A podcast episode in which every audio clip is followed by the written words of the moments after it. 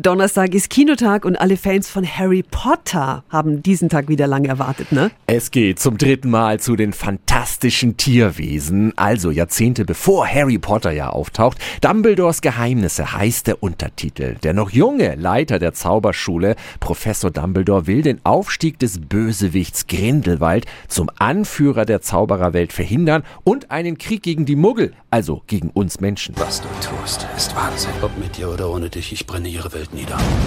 Unser Krieg gegen die Muggel beginnt heute!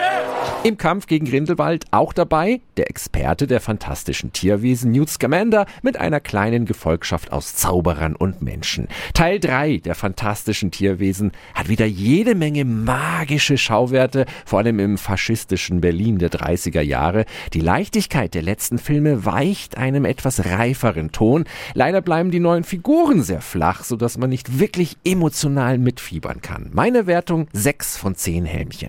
Und hier sind weitere Kinoneustarts vom 7. April im Schnelldurchlauf. Death of a Ladies Man. Schräge Tragikomödie um einen älteren College-Professor und Frauenschwarm, der dem Alkoholrecht zugetan ist und anfängt, Halluzinationen zu bekommen.